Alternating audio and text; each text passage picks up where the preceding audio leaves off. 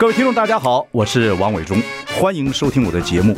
我的节目名称是那个，哎，哎，呃呃，我我说到哪里了？对对对对，我节目就叫，哎，我说到哪里了？很高兴跟大家见面。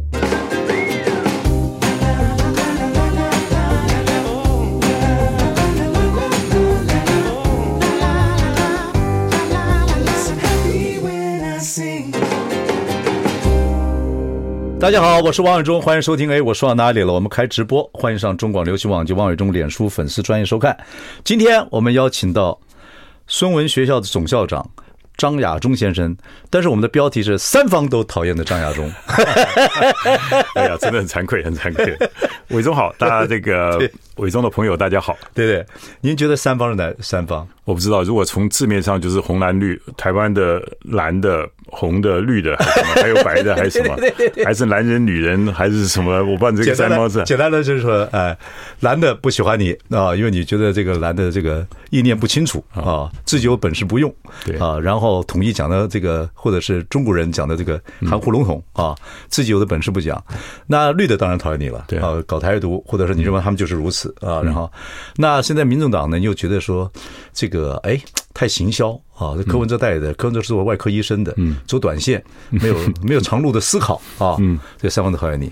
那还有中美台也讨厌你。啊，东方西方还好有一个，应该总有一方还好吧？因为总共有四方嘛。您是国际关系是读博士的，是？对对对对对，我其实是我练两个博士，一个是政治学的博士，一个是哲学的博士。哲学博士，你知道是在德国汉堡大学练的，在待多久？呃，我在德国其实也创造自己的一个，就是我在德国总共工作大概有三年半到四年的时间。我利用那个时间的时候，我除了在外交部上班以外，我又用。其实是全攻全读了，就利用那个时间把德国博士也把它练到死。对对对，我对我对在德国读书的人，跟德国工作的人，跟德国的产品，跟跟对德国的整个东西德之后，冷战之后推这个墙倒之后到梅梅克尔，我都觉得很有兴趣。对，我也蛮有兴趣，因为我其实人生也是非常偶然了，因为正好在那个时候德国统一的时候，我正好在德国工作。哦，一觉醒来德国就统一了。对对对，所以那其实对我们来讲是一个非常大的一个经验。对对，所以这也是后来我在思考两岸问题的时候，我一直思考说，到底用什么样的方法可以让两岸之间可以走得更和平？西德对东德接纳东德之后，西德也付出很多很多代价，也有耐心，对，然后有国家的意识力，对，哦，是一个值名值得值得这个敬佩的一个，值得我们敬佩，真的是。对对对对对。不过这个是另外一个优秀。不过在德国，您的个性跟德国人的个性基本上怎么样？摩羯座的您，摩羯座，我是摩羯座嘛，大家大家觉得还蛮像的。对，我觉得做做事蛮务实的了。我是有德国朋友，都是潜水界的。他们那个对，我就说对礁石啊，对环保的概念呐，对，然后冒险呐，很守规矩啊，很执着。呃，对，他们在任何地方潜水，绝不碰礁石，嗯嗯，很执着。他下来下来之后吃吃任何东西都敢吃啊，因为德国东西都不好吃。对，德国在欧洲就是吃的东西是最糟糕的。很有趣，所以您在您算是成熟的时候，又碰到东西德啊，两边要统一，所以德国对你的影响非常大。呃，我觉得也还好。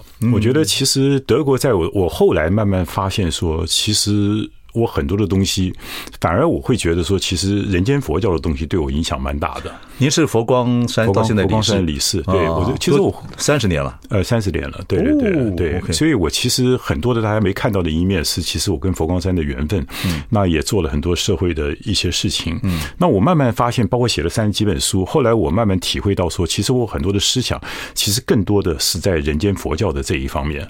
那德国的话，只是一个做事的态度跟一个方法的问题。我们。面对问题，到底用什么态度去面对吧？那我觉得第一个就是认真嘛，嗯，就认真，然后要负责任，不是。所以你看，我也不是很喜欢那种，也不会，就是讲话方面也不是特别好。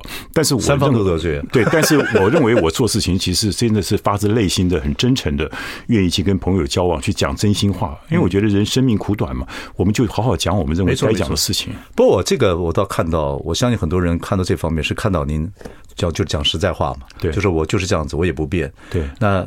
从以前到现在，你的个性就始终如一吗？就这样子，学生时代就这样子。我觉得其实也会慢慢转变。像我们觉得在大学以前，大家就浑浑噩噩。其实生命中也找不到什么方向，也搞不清楚，就这样混日子嘛。嗯，一直到读大学以后，其实慢慢开始读书了，知道读书的重要性了。嗯，就是开开慢慢慢读书。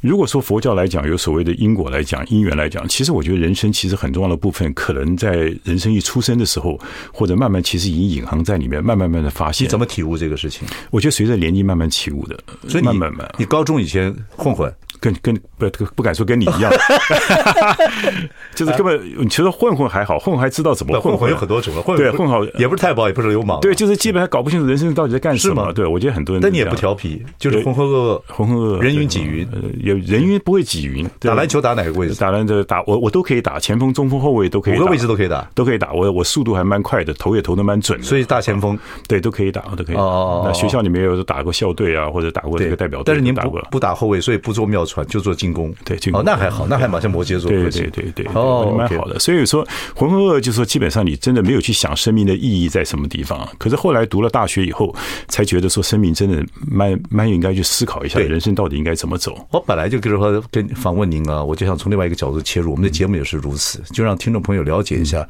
张亚中这个人。你看，所有他所有的观念，就是你一直一直都是保持一个这样子一个的一个态度。对，那。就是有自己的理想跟想法，但是不炒短线。我觉得你不炒短线。对，我觉得我有一个最大的，也许对自己一个肯定，就是你可以信任我。嗯。被 trust，我可以得到别人信任。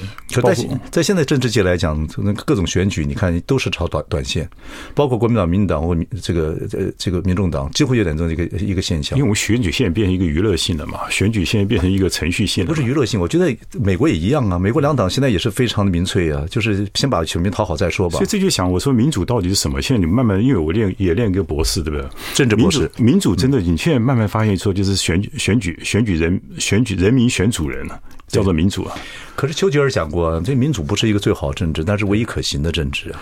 那怎么办？目目前运作比较好的政治，但是民主它毕竟只是一个制度嘛。那民主还可以分好几种制度，但是我们现在都把民主等同于选举了。嗯嗯，对，所以你看我们选举，其实中国人常常讲说民本思想，其实跟民主还是有一些差别了。嗯嗯，就是我们政治最重要的目的是什么？就是民本，一切以人民为本，服务老百姓。可是现在来讲，你民主只是好像选一个我们的主人出来，对，我们要开始 serve 他。这很糟糕，所以我觉得民主，你把它定义成人民选主人的话，其实跟现在全世界其实蛮相近的。嗯，在一个社会这个阶层里面，领导阶层永远是领导阶层。以前是所谓的皇帝或者所谓的贵族，现在包括资本家、有权者而已。其实老百姓就是一般普罗大众，很可怜的。没错。所以说，基本上随着我们制度的改进了，可是人民被压迫，这还是继续在存在的。只是上层人换个不同的方式，现在用选举的方式让它产生了。对，以前是什么天对天子天天子老天授予他的，或者是军权神。君权神授，现在是人民赋予他的，可他还是我们的主人呢。所以这个主人跟一般老百姓这个关系还没打通的话，其实民主政治很难走得走得好。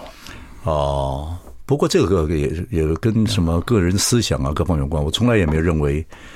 我从来我觉得，就像有一个做传播也是一样，我觉得见官还是要大三级呀。嗯哼，就是我们做老百姓的，平起平坐之外，还是你要要求他。可是那你这样讲，还是基本上就是基督教那个东西，还是牧羊跟被牧的 绵羊一样。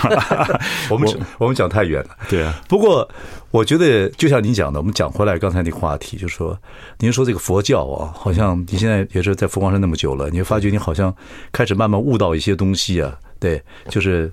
呃，人好像带着一些责任任务啊，跟什么叫往前走的，是不是这样感觉吗？我觉得其实就说，因为我自己写过很多的书，包括我写了很多政治书。嗯，写完以后，我发现说，其实我的整个思维里面哈，思维思维思维思维里面，其实佛光就是佛教的那一套东西，给我很大的一些启发。不，现在佛教现在所谓佛教也是儒教、道教都合在一起了，在台湾那是中国特色了。对了，中国特色。跟 OK，你讲讲您的。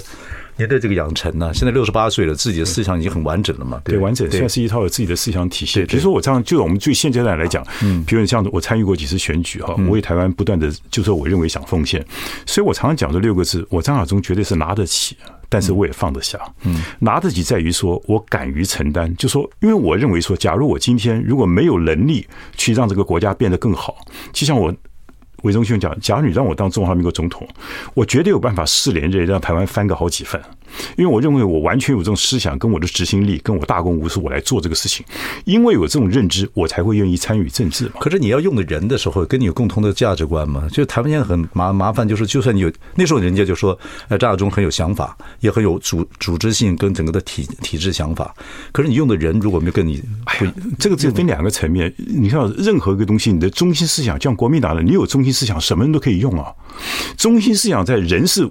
某种人都可以用啊，我们讲说各方各方豪杰，但是不管是各方豪杰，你一定要有一个中心思想，就像宗教界一样，不管天主教跟佛教，他们要信上帝嘛，或者信耶稣基督，或者他有一个金刚经、心经，这个是他的最重要核心思想。但是所有的参与者，那是士农工商各个行业都有啊。嗯，所以我们做个领导人的时候，你要领导人做什么？就是把持那个核心思想跟信念，就像一个船，我们到底要船往哪走？嗯嗯嗯，东走还是西走，还是南走北走？这个确定，这是一个领导者。那至于谁当轮机长，谁当这个大副、二副，那看个人的能力嘛。嗯，好，所以我说这是一个拿得起，就是干我我愿意那么坚持，就在于说我敢于承担。为什么敢于承担？因为我认为我有足够的知识跟能力去做到这个事情。如果没有这东西，我不会去玩这个游戏的。嗯，第二个，我觉得还有一个东西，我可以放得下。嗯，所谓的放得下，在于说我了解因果嘛。嗯，我了解一件事情要成功，它必须要因缘具足嘛。嗯，不是你能够强求的。这个环境变了，时代变了，不是你一个人可以螳臂当车的。嗯，所以面对很多事情的时候，我会很认真的在做。嗯，可是你看选举，如果没选上，没选上就没选上嘛。嗯，我也不会跟你去闹。那我们等待下一个机会再来改变台湾嘛。我也不会在这边。你没有影射什么人？我没有影射，我这这这有什么好影射谁的？因为我讲这是一个人生的态度的问题，就是说你要懂得放得下，放得下在于说你不会执着嘛。对。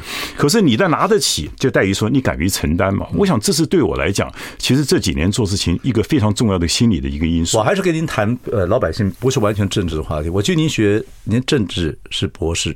哲学是博士，又有宗教的信仰。对，对，人活的不是说如果有哲学，没有哲学叫宗教；有宗教没有有没有宗教叫哲学。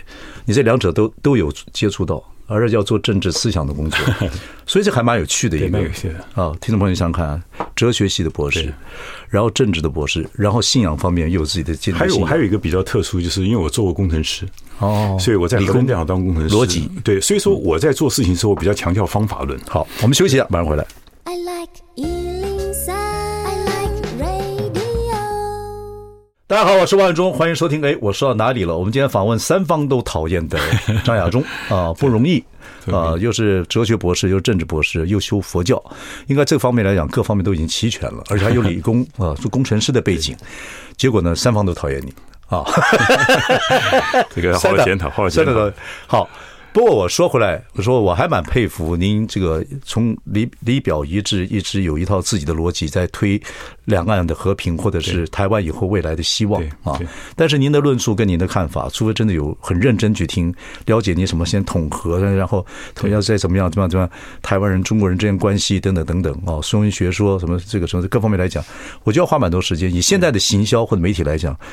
您的想法要让大家听得懂或者有兴趣听下去蛮难的。你有没有想过，这个英雄无用武之地，或者英雄无没办法用到方法怎么办？我觉得那当我自我检讨一下了。大家都超常，可不可以用最简单的方法去把我很复杂的观念讲得清楚嘛？对对对对。那当然我，我我认为我已经讲的其实非常简单了。可是我觉得大家还认为你讲的太复杂嘛？就我举个例来讲，我们刚刚谈到了，我们大家都认为和平很重要。对对，没有和平，什么都是假的嘛。嗯，对。但是大家从来不去讨论你怎么样追求，怎么样能够创造和平。嗯，结果像像国民党，国民党就说我们两岸和平要继续两岸和平发展，两岸没有和平啊，两岸到今天为止，在中国大陆来讲还是内战啊。国民党目前就是谈经济不谈政治嘛。夏立言，您批评夏立言去也只是谈经济不谈政治，政治话题一定要谈嘛。一个车子两个轮子，你不能只谈右轮不谈左轮啊。经济跟政治两个一体的两面嘛。可是国民党不谈政治的概念，他不敢谈嘛，因为一谈没有选票，没有不止，而且他基本上我觉得是两个问题，他他谈不清楚，谈不清楚，他的知识层面不够去承载这个东西，这是其实很大的问题啊。假如一件事情你的知识层面敢于承载的话，能够承载的话，你就敢讲啊，就不怕了。对，所以国民党现在最大的问题在于说，第一。个，你的知识没有准备好，你不知道这个事情你怎么去解决这个政治难题。这是台湾现普遍现象，大家都认为两岸关系很重要，可是台湾整个社会没有去把这个问题想清楚，知识层面怎么解决的问题。那第二个就到了问题是说，你又没有勇气了嘛？因为你媚俗，你要为了想选票嘛？那你因为民众之间就认为说这个事情就不要去碰。那你就不敢碰。不，这现在不碰，以后也要碰啊，迟早要碰，迟早碰，下一代也要碰，就讲说下一代也要碰嘛。所以在我们在来找他，你刚刚讲，我们都六十几岁的人了，我们今天能够为台湾奉献，为两岸和平多做一点贡献，为将来的年轻人布好的局嘛。嗯。可是现在最大的问题，你刚刚讲三方都不把这个事情讲清楚嘛？不讲。在我来看，三个党的候选人，你们都在回避这个问题嘛？对啊，国民党是呃不敢谈。啊，就是谈一个假口号，民党根本不用谈，然后民众党呢就是短线，就是开开心心啊，把这个事情先目前解决掉。现在国民党跟白色力量两个就是就是一个是闪躲，一个是拖，嗯，然后民进党呢就要跟你斗或者跟你逃，嗯，对，没有一个进取的概念，就是你到底怎么解决这个问题？没人没人敢谈，所以我说今天大家都在讨论。讨论坏，大家啊，两岸关系为什么这样子都可以讲得很漂亮？为什么今天这个样子？怎么解决呢？哎，怎么耗耗这个问题就没有了，就没有没有人再谈了？怎么就五个 W 一个 H 吧？对对不对啊？对 Why 哦对 What Which 耗耗没人讲，耗没人讲。台湾整个社会没人讲耗，怎么解决这个难题？尤其是两岸问题。可是三党严格讲起来都有智库啊，这个问题逃不掉啊。对不对？我觉得智库，我们都认识这些智库的人啊，所以说这种东西，这个东西真的是要真凭实真真凭实料的，而且你要在知识层面上，你要能够让大陆接受的。为什么？因为大陆也是高手很多嘛。嗯，所以今天在谈两岸这么敏感的问题的时候，其实你真的不要想去糊弄别人。嗯，就真正了解别人的困难在什么，我们的困难在什么，坐下来好好的谈。嗯，那谈的话，你自己有方案拿出去，这个方案不是漫天叫价的，而且真正能够说服老百姓。对呀。可是您看啊，你就看这个事情拖到一个什么程度，或者好。起到一个什么作用？你看最近这个北海岸呐，这个在冰演，嗯啊，然后你就听到那，你就记得那首诗了。那夕阳与孤鹜齐飞啊，让冰演跟日光浴是在一起的。那个拍照片，那个一边冰演，旁边有人在晒太阳，日光浴，这不是很滑稽的事情吗？然后大学知道在明明德，大学现在变成如果可能的话，为三加一，对啊，三年要把这个呃要把这个学术读完，然后再加一年的兵役。这个事情，那你就干脆 martial law 就好了，你干脆就就暂时就好了。然后马上我们万安演习，正要躲到一个地下室去，啊，这个就是表面功夫，等等等等。这个现象，你说兵这个这个什么兵凶战危吗？可是没有人家台湾没有人能感觉到，啊，等等等等。所以这种气氛或这样的状态，我就说，如果战争一直在在在这，大家又忽悠，三党每个都要选总统啊，没有一个人提出一个方法来，对，这能混多久啊？我觉得，我觉得就有点知识的人，有点你你总是要听听另外一个语语言啊。那张亚中，你提出过一些一些看法、一些讲法等等等等，也不被重视。对哦，那智库也想不出一个办法，这样能拖到一个什么程度？我都不知道能拖到一个什么程度。我也不知道，所以这就是英国嘛，台湾的英国。那我什么办法？我看那个照片是英国，就是哦，你就逃到逃，没有如果这样子，这个这哎，明朝不是一样亡了？清朝不是一样亡了？嗯，如果这样子搞下去，我们国家不亡才没有天理嘛。因为整个人民在愚昧，不愿意解决这个问题，那国家就亡，但就解决了吗？这没什么问题啊。只是我们这些人在台湾长大，我们也许读了几天书，嗯，我们想来为大家解决这个问题。您的那套理论，在不管在媒体上，或者是在公开演讲上，你觉得这些受众者？有很耐心跟很科学的去听您的这样的讲法吗？你也知道我在台大，我今天不能谈太多了。我当时觉得有兴趣，在我们再聊您的号。对，我我先讲哈，我在台大教书，我在台大也是教两岸关系的。那如果我在台大政治研究所硕博士班，我是教两岸关系的。那我先跟你讲，假如我这一方面没有足够的专业，台大政治就不会让我来教吧？我想第一点哈，没错没错。那我教的学生里面，台大这个红蓝绿其实都有，对，台大红蓝绿都有。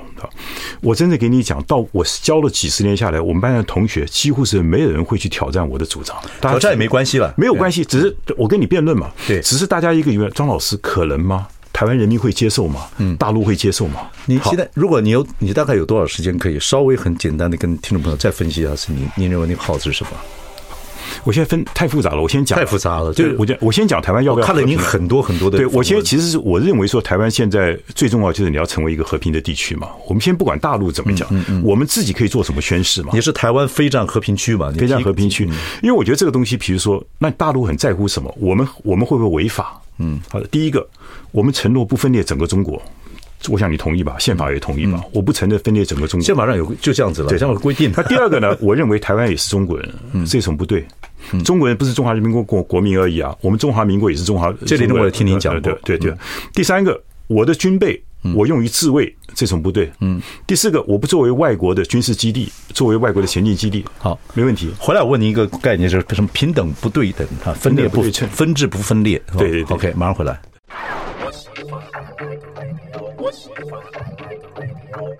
大家好我是王永忠欢迎收听。哎我说到哪里了？我们今天邀请到是孙文学校的总校长张亚忠我这个标题是三方都讨厌张亚忠 反正呢，其实我那么短的时间之内要跟张亚中谈谈这个两岸的问题、和平的问题。你说和平，大家都会讲，对，但是要有方法。方法，你有一套方法。对，归纳了很多，我也看过您所有的访问啊，看了呢，归纳两种，就是要谈判，但是有一个很重要的，就是现在在现在这种情况之下，两边分治的情况之下，对，能做到谈判谈到平等不平。平同等不对称，平等不对称，分治不分裂，就有机会谈。可平等不对称，分治不分裂，你简单解释一下。其实其中就这两句话。我讲句话，那我先讲这个分治不分裂好了。分治不分裂，简单来讲，我们我们这边有两条腿，左腿和右腿是分开，各管各的。嗯，我们手和脚各管各的，但是我们同样一个身体啊。嗯，治什么？治是一个管理权的概念。嗯，可是。不分裂什么？我们主权，主权是一个财产权跟一个所有权的概念。中国，中国到底是谁的？简单来讲，中国也不是你中国共产党的，嗯，也不是我中华民国的，中国是我们两个所共有的。现在分治，就像这个家，嗯，你跟你太太两个，这个家是两个共有的，嗯，可是你做事情跟太太做事情各有各的执掌嘛，嗯，所以这是分治不分裂。可这边有句话，就是中国那边讲说，呃，很多老老百姓都这样讲了，官方倒都没有这样明确讲说台湾就是中国的。对，这句话会激会汲取会汲取蛮多台湾人觉得说，没有先问题，中国是什么？我们先把中国的定义嘛，我们台湾是中国没有错，可是台湾不是中华人民共和国的。嗯，对，因为中国也不等于中华民人民共和国嘛，中国是等于中华人民共和国加上中华民国才。这个是您要建立，就是如果真的有机会跟对方对谈判的时候所用，也是老台湾老百姓应该有这这样子的对哲学跟。政治思想，就像你家里面，你跟你太太两个都是家的一份子嘛。嗯，你们两个都是家的一份子，就像我们两个跟大陆也是兄弟一样的。我我我管我太太，你你弟弟啰嗦什么？这他不懂了，分治不分裂，分治不分裂嘛。哈，那个比较复杂，是平等不对称。平等不分称，比如来讲，你在家里面好了，嗯，你跟你弟弟，我不知道你，我你跟你哥，比如你哥哥是董事长，没关系，你讲弟弟，没关系，我兄弟很多，兄弟很多，弟弟好。但是我们站在祖宗牌位面前，对不对？假如有一天我的父亲往生了，我跟我哥哥可是站在同一条了。我的儿子站在我们后面啊。嗯嗯嗯。可是这是平等的，是平等的，对。因为法律上这平等的位阶是一样的。对对对。可是我哥哥是董事长啊。嗯。那么我这个小秘书啊。嗯。某种程度上，权力我们是不对称的。嗯。这个是普遍人的现象。你说联合国里面五个常任理事国会员国。是不是就是不对称？只有五个常常最大嘛，其他都是理事国。对，那个是不对称，不对称是一个权力的概念嘛。嗯，那大陆的确现在它是 GDP 全世界第二了。我们比政治权力来讲，的确有点不对称嘛。嗯，可是如果说我们两个站在一个法律历史的位阶来讲，对不起，中华民国跟中华人民共和国政府，我们是可是平等的。嗯，可是位阶上的确你现在比较大了嘛，我比较小，那大的要照顾小的啊，哥哥要照顾弟弟啊。嗯，这互相就来帮忙嘛。就像美国的美国的政治制度也是平等不对称嘛。嗯，你参议院是不是平等？众议院是不是不对称？嗯，加州四百多个。可是参议员只有两个，OK OK，所以这个平等不对称，这是一个普遍的现象。嗯，就像你们这个中广公司一样，每个你跟你跟员工之间也是平等的。嗯，可是毕竟大家要听你的，为什么？因为你今天是主持人嘛。嗯，这担任的职位哦。我们中广非常民主的啊，没有没有，没有 错。其实这这几个概念都是非常简单的，可是，在跟两岸过程中的时候，这是非常重要的一些。您试过跟两岸这样谈判的有这样的过程？其实我跟你讲，我从二零零九年一直到二零一一六年期间，其实我跟大陆的互动是非常多的。嗯，我还记得那个清华大学的那个法学院的王正明啊，后来也是我们蔡正元的指导教授啊。嗯，他跟我很熟，他真的跟我讲，他亚中，你好好加油。他说你的主张是最能够为台湾争取最大的。他是不是那个倡倡议一中三线那个？没有，是一中三线是我像你讲的哦。对，但他他认同，就说你知道他们怎么跟我讲？因为大陆有很多学者是非常认同我，就说张老师你好好加油，因为你的主张是最能够符合台湾利益，也是我们北京能够让步的最低底线。就大陆其实有很多希望两岸能够走的，他们也知道，因为站在他们的立场，他们他们只能讲一国两制，对吧？他们只能讲一国两制，所以他们很希望台湾的朋友能够提出。一个方法出来，嗯，就好比说，就算你要谈和平统一，你也谈个和平统一的方法论嘛，嗯，你大陆不能老跟我谈统一的结果论嘛，啊，一国两制，一国两制作为统一的结果，那怎么走上统一？他们也没有方法嘛。不过现在我觉得两岸的领导人所面临的问题就是也不太单纯，因为现在是个网络时代，对，网络时代有一些状态，就是说会，比如说，如果中国大陆是变成民族主义，对，台湾变成民粹民民粹民主。两湾的网友就干起来了，干起来。那个东西对两岸之间是领领导人都挡不住，挡不住，所以这才是知识精英的重要性。你一定要去想办法。我们真的要有点承担。我我刚才讲，我受惠于台湾嘛，我们台湾长大的，对吧？嗯，我们台湾讲跟你一样，我们都本省第一代嘛，啊，我们本省第一代嘛，我们本省第一代，我们不是外省第二代，我们本省第一代也也是外省第二代啊，对吧？都是啊，对，本省本省第一代，这个这个讲的好，本省第一代嘛，对，好，我有理论基础了，我本省第一代，我们本省第一代，不老骂我们外省第二代，我外省我是本省第一代的哈。然后我们当然希望为台湾解决难题，当然当然，对，所以我就要我们应该走在前头，跟北京去对话嘛，嗯，对，那对话会不会卖台？那你看我的主张嘛。嗯，而且还有一个谈判非常重要的技巧，我常常讲，你跟美日中啊，什么亲美、友日、和中都是鬼扯。嗯，因为这些政权都考虑他的利益的。当然，两岸关系最重要什么？你要跟十四亿老百姓对话。嗯，当十四亿老百姓都认为你讲的有道理的时候，北京官方也不敢对你怎么样。这个太难了吧？连非常不，我看中共中共自己本身都做不到。我说台湾也是中国人，你觉得十四亿老百姓听了会不会讨厌我？嗯，我说不可以分裂中国，你他会很讨厌我吗？嗯嗯，我说台湾不作为美军基地，他会讨厌我吗？嗯。当然，当然欢喜。可是我讲这个东西，我自己一点损失都没有啊！我从来没有丧失我任何的这个这个利益。台湾利益，台湾利益。可是这样子的话，我就可以得到十亿老百姓希望两岸能够和平。请问这什么难的？嗯。所以你要知道，我的主张两岸，你现在所看到网络上的，就是说我的两岸主张，我已经写过十几本书，我总共写了三十几本书。但是我这次在参选中的时候，我特别提一个全球非战和平区，也就是在北京不需要跟北京的对话之下，我就可以单步宣布我是全球非战和平区，北京只要默认就好了。那我就有了一个和平的环境，这个。和平环境，我可以壮大台湾，壮大台湾才跟北京才继续在谈嘛。嗯，政治就是一个实力原则嘛。嗯，你没有实力怎么跟别人谈？嗯，对。但是你要实力，你必须要有和平嘛。嗯，今天不管两岸会不会发生战争，但是只要两岸兵凶战危这个声音不断在全世界不断的围绕，全球企业不会投资台湾。台湾有钱人会想办法走。台湾其实现在出口，你看看。掉的多凶啊！当然，我跟你讲，因为为什么？因为你这个环境是冲在战争的恐惧之下嘛，所以台湾现在的三个领导人要有办法，其实把这个战争的恐惧给他拿掉，不要在这边讨论说两岸会不会发生战争，两岸会不会发生不重要，可能不重要，但是两岸有战争的可能，这个声音只要存在，台湾机会就没有了。对呀，对，所以这就是我跟他们几个候选人之间，我觉得，我觉得他们在凭这样子也要来选总统。嗯，我真的很难理解，就你们拿出什么本事出来选总统嗯？天天在那边糊弄啊糊弄，讲个笑话，或者弄一弄，就把老百姓当傻子一样在骗，所以我当时心里不舒服嘛。但是大家那么讨厌我，没办法，三方都讨厌张亚中。这这个被讨厌人一定有可爱之处，对，可恨之人有可可爱之处。好，马上回来。I like 大家好，我是王伟忠，欢迎收听。哎，我说到哪里了？我们今天邀请到是苏文学校总校长张亚中啊，三方都讨厌的张亚中啊，那 伟忠还蛮喜欢的吧？对啊，不是，我是说。您的一些理论我都看过，我也听过。您的辩论我也看过，但是基本上我就说，这个时间因素是一个。所以您在校长这个学堂上面跟学生可以 debate 很久。哎，你来我往，学生也有很激动的、很 radical 的，但是也可以谈得很久，这是很重要的。对，您刚才讲述这个理论，我也在别的节目听过啊。但是我我觉得，如果有机会 debate 的话，您那个菩萨要低眉啊，要点幽默感，再慈祥一点，这语速又快，然后当然是。你我觉得你那个自己是自己在自己对这个说这个 check balance 里面做很多次了，所以你很有把握，对，越讲越兴奋。好了，这个对，不蛮好蛮好。我就说做节目也是让听让听众朋友听听各种不同的这个声音，对，很重要。对，所以我觉得就像大法官一样，大法官其实有时候要站在少数决，不能说全国都这样讲或全社会都这样讲，你就跟着对，就跟着违宪了或者怎么样。对，你保护那个东西是非常重要的。好。我想我们有点时间，我们来谈谈现实的问题。就是说，您刚刚谈的这两岸和平啊，当然是现现成、中程或者远程的一个过程。现在来讲，你也说过，说现以现在来看，国民党还是比较有资格跟背景去跟中共谈判。对，而且你又是国民党党员。对，你现在不做副主席了吗？对，从来没有这种机会过。好，党员大会的时候，我们来现叫他们想办法。好，讲回来就是说，呃，您现在看国民党现在这个趋势啊，因为您是国民党党员嘛。那听众朋友，有些国民党员或非国民党员对国民党现在乱乱局啊，觉得很忧心啊。忧心来讲，忧心。因为你也说了，他毕竟还是一个大党。他也比较能够跟中共的背景来谈判。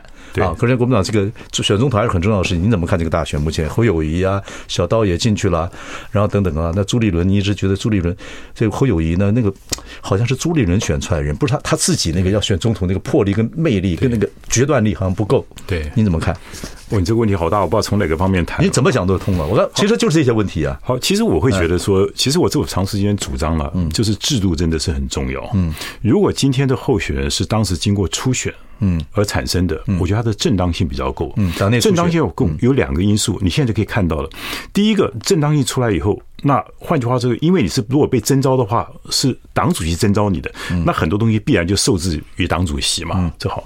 第二个，你看最近有一个很奇怪现象，比如说包括韩国瑜先生跟那个侯友宜先生道歉的事情，嗯，还包括像郭台铭跟韩国瑜道歉的事情，嗯，为什么这件事情会这么重要？对呀，为什么？其实你从另外一个角度来讲，因为他是被征召出来的，嗯，他的正当性必须要靠其他人再多给他。嗯，假如他今天侯友谊是经过初选，换句话说，如果侯友谊是经过初选产生的时候，那他是所有党员所共同推下来的，我觉得大家就不会再去争议这个所谓的道歉或不道歉，就回到民国初年的军阀割据嘛。对，就是变成说这是一个很大的问题。第二个呢，当前来讲，你说那个气势不够，对，气势大家选出来的，对，气势那就把提名大家大家一起这个党党内选出来的，对，所以我觉得这件事情没有办初选，其实对侯友谊是非常不好的，了解，非常不好。你让他错失了一个机会嘛。嗯。那第二个就是我们国民党必须要了解，现在横梗在台湾的最大的几个大问题。我自己想，最少有三个大问题，一个就是两岸问题，一个就是人员问题，第三个还有现在大家没有讨论的教改问题嘛。嗯，对，这三个问题不解决，台湾怎么会有未来？嗯，那好，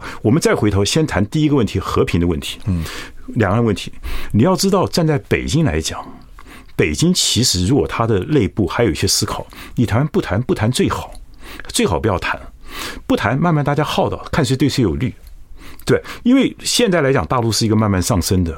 台湾越不谈，你台湾越经济依赖它，越来越穷。将来你跪在地上求别人，人家还不怎么样。时间不在我，时间轴不在我们这边。对，所以这是一个判断，就是说到底时间在不在我这边？可是现在台湾内部不一样哦，像民进党，他们认为时间在台湾这一边。嗯，因为随着台湾的教改，两岸越来越讨厌中国，我不是中国人，然后靠着美国跟中国大陆对抗，所以民进党认为时间是对他有利的哦。这个有用吗？对，这是他的错误的判断，但他这样子认为嘛。好，就是文化上，这这个就有用吗？所以我我常常讲，就说他们其实民进党，你也知道，中国五千年的历史，你民进党这几年的去中国化，你不可能成功的了，绝对不可能成功的了。但是他会牺牲我们的下，我们的一代。它会让我们一代两代没有机会，但是整个大体来讲，你说你拜关公，你说中华文化礼义廉耻，怎么可能被你民进党几个宵小？但是你不要忘了，他会牺牲我们的一代人哦。嗯，好，这是一件事情。对啊，所以我们从我们历史系都没有了。对，因为我们的行业来讲，历史系都没有。你台你台湾武侠系也没有。对，你没有历史，人家大陆反正慢慢发展嘛，他取得正统嘛。好，那我觉得现在我们就要思考说，我们现阶段来思考两岸的战略，怎么样能够对台湾最有利？不管时间怎么样，都对我们最有利。所以你要想尽各种办法。让两岸能够达到和平，这是上上策嘛。嗯，在两岸还没有达到和平前，你要先把和平给我自己，可不可以单方面去做和平？像我这次参选，我自己宣布非战和平区，看你北京认不认嘛？嗯，你北京认不认嘛？嗯，我相信北京会认的。他不认就认为说没有和平可谈，对，没有。我认为这就是一个政治判断。嗯，所以这就是我觉得总统候选人应该要来讨论这些问题的。大家都现在谈到韩国总统，不敢谈这这个这个这个，因为这样子的话，这个我们又谈回去了。对，这会这会毁掉台湾的。为什么？因为你大家都不谈，那时间一点一点跟那个流沙慢慢过去以后，台湾将来要谈的能力空间就越来越少了。嗯，所以我们大家必须要建立一个概念，说其实越早谈，对我们能够谈的好越好，这是第一个原则。那国民党现在还有一个问题，就是美国对国民党的影响力嘛。嗯，就是美国，我常常讲说，美国也许没有办法影响大选，但是美国可以影响到每个党提出他们的候选人。这是一个很重要的一个观察，说法是这样，每个都还是到美国去朝拜嘛，对，就去接受验货嘛，对对对，接受验货嘛，人家看过，所以这就是那美国有他的战略的考量嘛，所以基本上现在国民党他必须要非常的自主性，说我要把我的问题自己要来解决，所以国民党必须要提出在两岸问题上你的一个前瞻性，你告诉老百姓我如何可以让我来台湾走向和平，嗯，如何可以台湾走向和平，这是。国民党一定要面对，一定要面对。你不能说像我们国民党有个错误的想法，呃，两岸过去八年有和平。我说两岸马英九时期怎么有和平？马英九时期没有和平，那马英九时期指的是外交休兵而已啊，只是军事克制而已。说民众党跟民进党还能够把这个问题拖，他们拖国民党，国民党不行，他因为国民党这是你的强项，对对对，这是我对，这是我的我的我的宝剑之一嘛。可是国民党现在都不碰，你看侯友谊没有没有主张嘛？侯友谊主张什么？我们是中华民国宪法的九二共识。好，那北京说，那我的共识是中华人民共和国宪法的九二共识，那还谈什么？嗯。了解，我们不是在宣示自己的立场，我们要来解决问题。所以我刚刚讲，这是我的工程师的背景。嗯，就我们碰到问题了，我们怎么去解决这个问题？好，马上回来。嗯。我喜欢。大家好，呃，我是王伟忠，欢迎收听。哎，我说到哪里了？我们今天访问的是三方都讨厌的张亚中啊。你对这个 title 呢也没有什么反对？没有。其实我觉得我还蛮可爱的了。当然了，就说您这个各种主张，呃，如果说对社会啊、政治啊、两岸关心的话，我觉得很多人看过您的辩论，很多啊，您的一直在重复一些，而且日常加入一些新的想法，随着时代的变化。可是你这个中心轴很重要，就是你有一些方法等等的。那接着。跟年轻人的沟通，因为年轻选票很重要。对，现在你也是国民党的人啊，那国民党呢，你也认为说两岸和平，它还是有相当有些新的正当性。对，它也是个大党，它也不能够随便就。就改变一些东西啊！那民众党现在是小党，他可以，他可以挑战大党，他可以变来变去，他是小游击队，对，但是也很灵活了，对对对啊！可是民党跟国民党两个现在是大党，他们必须中心思想非常强烈。那民党中心思想就是那个样子，可能了。对，那国民党基本上你最大的宝贝还是在，还是一个正统的中国国民党啊！你对两个和平还是有它的正当性。对，可是你如果这个东西飘飘来飘去，对对对，或者是只谈经济不谈政治，对，然后就是老在讲怎么两个关系。好的话，和老百姓就会吃饱，也不见得是如此，对不对？对，对你必须要有一个谈出的论点，各方面来讲。您对青年，我们就谈到说，您还有两个女儿，对不对？对，您对青年也，你的学堂上，你跟这个学生的辩论，你感觉这些年轻人怎么样？其实我觉得蛮好的。我觉得年轻人他只要愿意谈，我觉得好办法。所以我常常讲说，一个成功的家长哈，其实最成功的家长就是你的儿女愿意跟你沟通。嗯。我觉得这就够了，就够了，因为每个人都有他自己的想法嘛。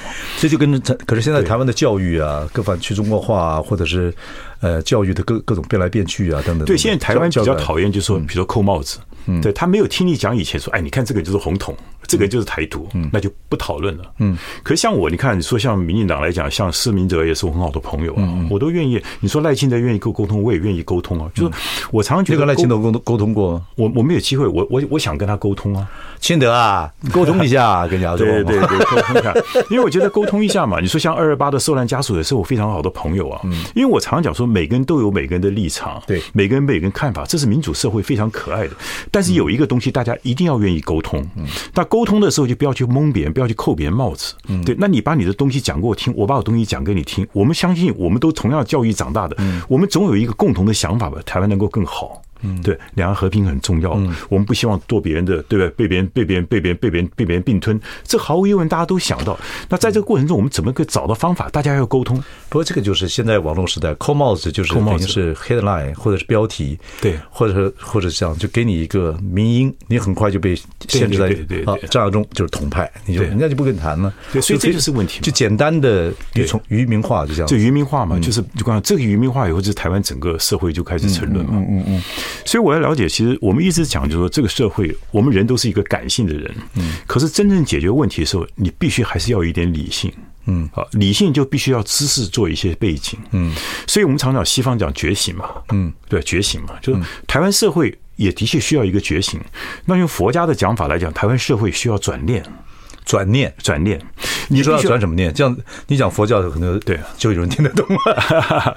转念什么念？现在我刚刚讲，你把你原来的你转念，就是说你原来固定已经是成科的，你不要以为你都是对的，你听听别人的想法。OK，对，我们常常讲山不转路转，路不转人转，人不转念头一转，也是豁然开朗嘛。所以你很建议听众朋友或者是大大众，只要听过这个节目，或者说没听过节目的，很多事情先做到一个听听看，你不同意见的意见，听听看。别人意见，我觉得这是聆听是非常重要的。所以你听听看别人嘛，你觉得他讲的总是有一些可以吸收的。现在台湾社会还真的还缺乏这个。对，因为你各媒体之间各各拥其主。对，你看看，所以我上次碰到一些二二八的事情，我觉得我最困难就是说，他们根本你像你的声音是除了这个群人以外，你传不出去的。他们说蒋介石就是元凶，就元凶，没什么好讨论的。嗯，那就没讨论的。那像我的话就是说，那你你们我你记不记得我上次要拿证据出来？对，那就比如我我如果是国民党主席，要捐七百万，如果是国民党主席，我就说，那你请你民进党主席或者你派个人来跟我讨论，我们电视转播嘛，嗯，我们让台湾老百姓了解历史的真相，这不是很好？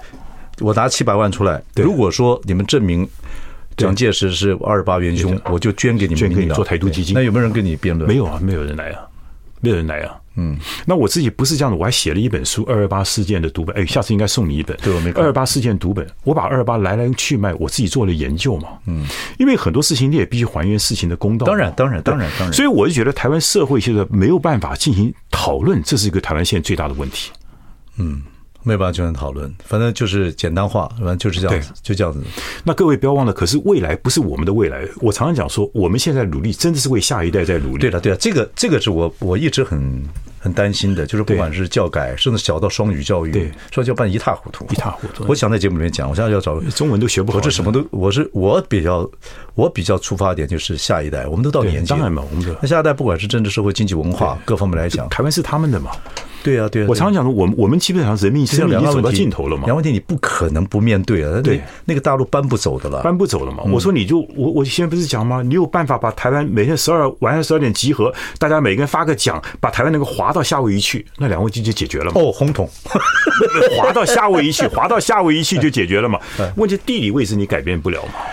了解，对，我现在思考，我们到这个年纪了，思考事情，我就这一点很清楚。对，就是不管做节目，还有对，不管是传承节目，或者给下一代教机会，或对下一代，呃，也也把这个暴力的脾气放下去，温柔慈祥，还好有幽默感，慢慢的跟下一代讲，幽默，各方面来讲，所以，所以跟。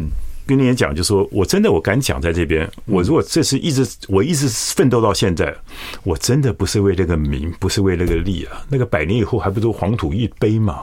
对不对？我们真的能够为像我们的女儿一样，为下一代，我们能够替你们做点事情。我们还好也累积了几年的知识嘛。我们好好写过几十本书嘛。我们希望为两岸的和平能够有这个机缘去做这个事情。那也对我个人来讲，那我也了解这个属于高政治的问题，必须要有政治权利。对，所以你要要一点表表演方法。如果这个你这套理论的表演方法好的话，我来跟黄玉玲讲，看你们到那个北流去做个演演唱会，或者可以啊。对，我们来唱演唱会，唱歌我们也可以唱一段。开玩笑，开玩笑。我基本上是对的，我觉得内容是很好，但表演方法是一个需要需要你帮忙了。不，我我也老了，我也老了，我要这这个是要问这个有很多各种方，但是这个如何让年轻人听得懂，或者让也不光是年轻人，大家能够愿意听听，打开耳朵听听别人意见，这一点在台湾现在很重要。其实我觉得还有一点你可以帮我们忙的，就是说有很多东西一般人呢，比如说我站在旁边人讲话，他们就觉得张老师讲的好了。